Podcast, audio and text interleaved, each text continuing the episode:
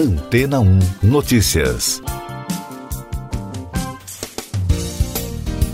Bom dia! Uma pesquisa lançada pela empresa Ipsos para o Dia Mundial da Saúde Mental em 10 de outubro mostrou que 75% dos entrevistados no Brasil pensam sobre a sua saúde mental com muita ou considerável frequência. O índice é a maior marca entre os 30 países que participaram do questionário.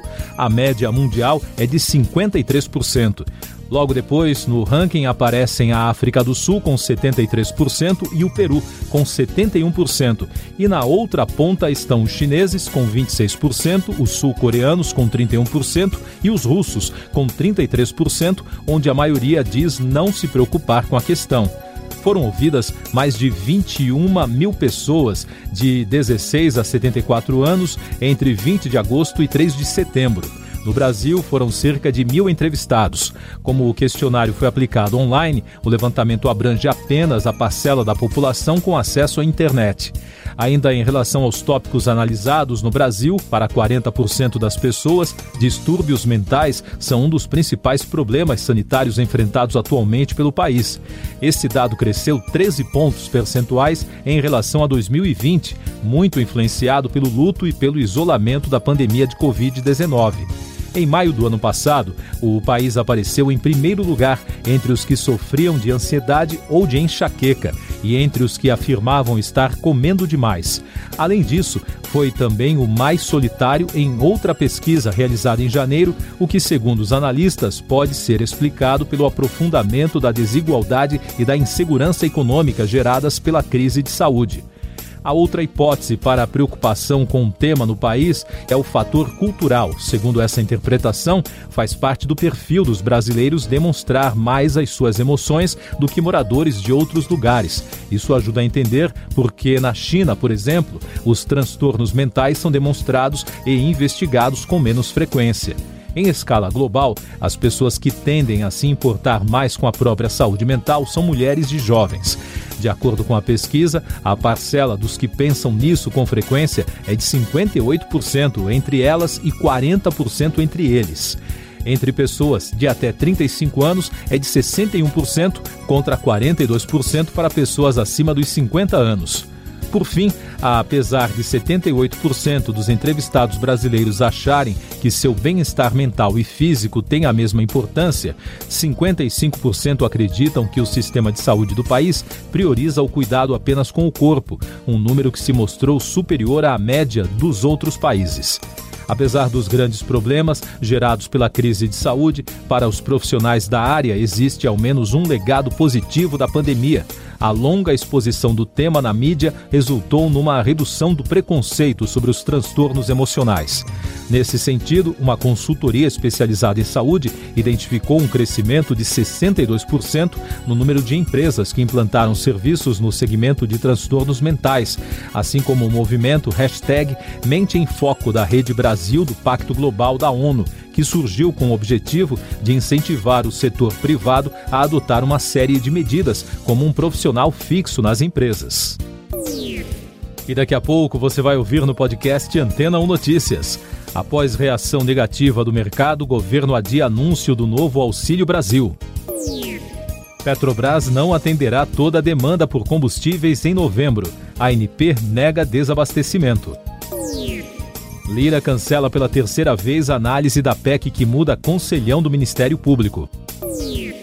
A intenção do governo de aumentar o valor do Auxílio Brasil de 300 para 400 reais, sendo 100 reais fora do teto de gastos, gerou um efeito negativo no mercado financeiro sobre o possível rompimento do limite estabelecido por lei, o que poderia gerar um descontrole fiscal.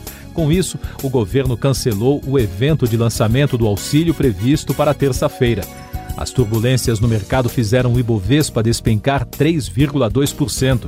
Já o dólar comercial disparou 1,35% a R$ 5,594 na venda. Nos Estados Unidos, as ações fecharam em alta, impulsionadas pelos setores de tecnologia e saúde. A Petrobras não poderá atender todos os pedidos de fornecimento de combustíveis para novembro.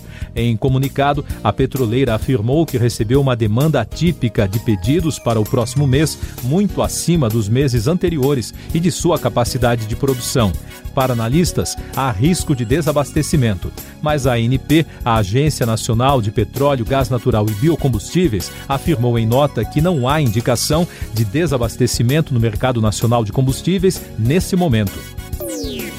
A Associação Nacional dos Procuradores da República divulgou uma carta em que pede que seja rechaçada pela Câmara a proposta de emenda à Constituição que amplia os indicados pelo Congresso e a influência dos parlamentares no Conselho Nacional do Ministério Público. O presidente da Câmara, Arthur Lira, cancelou pela terceira vez na terça-feira a análise da PEC no plenário da Casa. Essas e outras notícias você ouve aqui na Antena 1. Oferecimento Água Rocha Branca. Eu sou João Carlos Santana e você está ouvindo o podcast Antena 1 Notícias.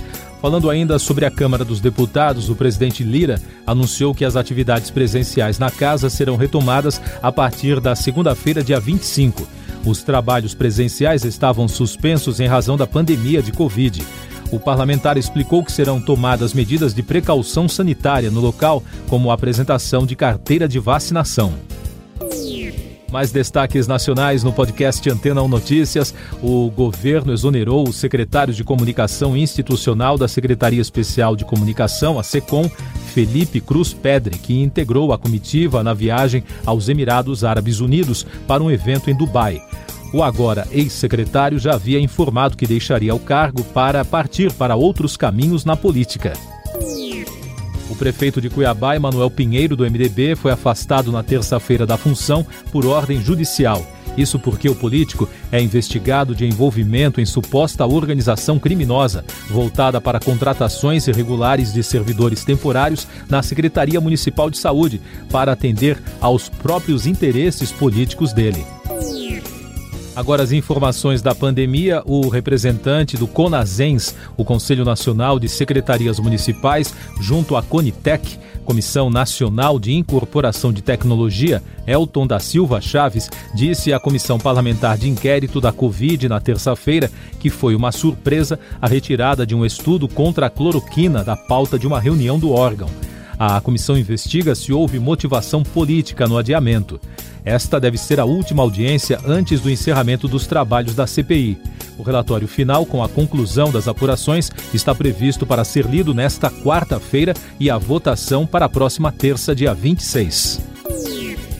De acordo com dados das secretarias de saúde dos estados, o país registrou 381 mortes por Covid-19 e soma agora 603.902 óbitos desde o início da crise. Os números mostram a média móvel de mortes abaixo da marca de 400 pelo oitavo dia seguido e tendência de queda pelo décimo dia seguido. Em casos confirmados, o país totaliza 21 milhões e 600 mil, com mais de 31 mil diagnósticos notificados em 24 horas. E o balanço da vacinação contra a doença aponta que a população que está totalmente imunizada chega a 49,78%. São mais de 106 milhões e 100 mil pessoas que estão protegidas contra o novo coronavírus.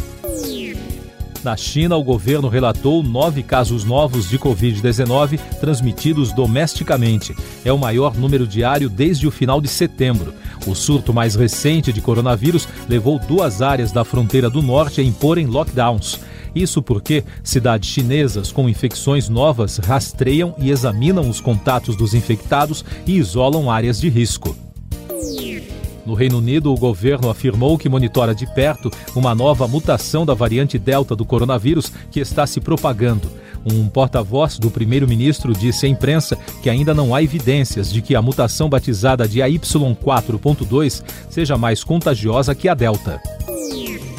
Destaques internacionais no Haiti, os criminosos que sequestraram 17 religiosos e seus familiares dos Estados Unidos e do Canadá pediram um resgate de um milhão de dólares por cada um dos missionários sequestrados, no total de 17 milhões de dólares. O sequestro chamou a atenção para a situação que o país enfrenta desde o assassinato do presidente Jovenel Moise. A China e a Rússia enviaram 10 navios de guerra pela primeira vez para atravessar o estreito que separa as duas ilhas principais do arquipélago do Mar do Japão. O movimento foi interpretado como uma provocação direta ao governo japonês e ao dos Estados Unidos. A movimentação ocorreu na segunda e foi relatada na terça por autoridades japonesas. Mais destaques da economia, de acordo com dados da ANP, Agência Nacional de Petróleo, Gás Natural e Biocombustíveis, o preço médio do gás de cozinha ultrapassou pela primeira vez os 100 reais na semana passada. A sondagem encontrou em algumas localidades o GLP a 135 reais na semana de 10 a 16 de outubro. Na média, o preço foi de R$ 100,44. O aumento reflete o reajuste da Petrobras anunciado no dia 9 de outubro. O aumento do preço da gasolina levou a uma devolução de 30 mil veículos às locadoras de automóveis de julho até agora, segundo o presidente da Associação Brasileira das Locadoras de Automóveis, Paulo Miguel Júnior, em reportagem do Valor Online. Ele afirmou que os motoristas de aplicativos alugavam 200 mil carros nas locadoras no ano passado. Hoje, são apenas 170 mil. Cinema no Espaço. A equipe russa que filmou a primeira produção de ficção fora da Terra teve de se adaptar às realidades descobertas lá em cima, contou na terça-feira o diretor Klin Shipenko ao lado da atriz Yulia Peresilde. A dupla e o cosmonauta Oleg Novitsky voltaram à Terra no último domingo, dia 17, depois de passar 12 dias a bordo da Estação Espacial Internacional. Durante a primeira coletiva de imprensa da equipe, Chipenko afirmou que as circunstâncias descobertas em órbita forçaram a equipe a mudar o roteiro. O trabalho da equipe russa antecipou um projeto semelhante do autor norte-americano Tom Cruise, que também pretende filmar no espaço. Você confere agora os últimos destaques do podcast Antena 1 Notícias, edição desta quarta-feira, 20 de outubro. Uma explosão em um ônibus militar no centro da capital, Damasco, resultou na morte de pelo menos 14 pessoas e deixou vários feridos na manhã de hoje na Síria. De acordo com as agências de notícias, duas bombas explodiram quando um ônibus transportando militares atravessava um ponto estratégico do centro da cidade. O Instituto Butantan divulgou os resultados do Projeto S, a pesquisa de vacinação em massa na cidade de Serrana, no interior de São Paulo, que tem como objetivo avaliar a efetividade da vacina Coronavac contra a Covid-19. As análises mostram que 99% dos moradores desenvolveram anticorpos contra a infecção, a chamada soroconversão, três meses após o recebimento da segunda dose. Siga nossos podcasts em antena1.com.br. Este foi o resumo das notícias que foram ao ar hoje na Antena 1.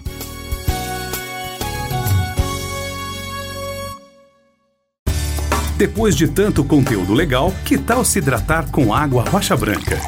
O consumo regular de água durante o dia traz benefícios para a saúde, como, por exemplo, manter a pele bonita e hidratada. Rocha Branca, da fonte direto para sua casa.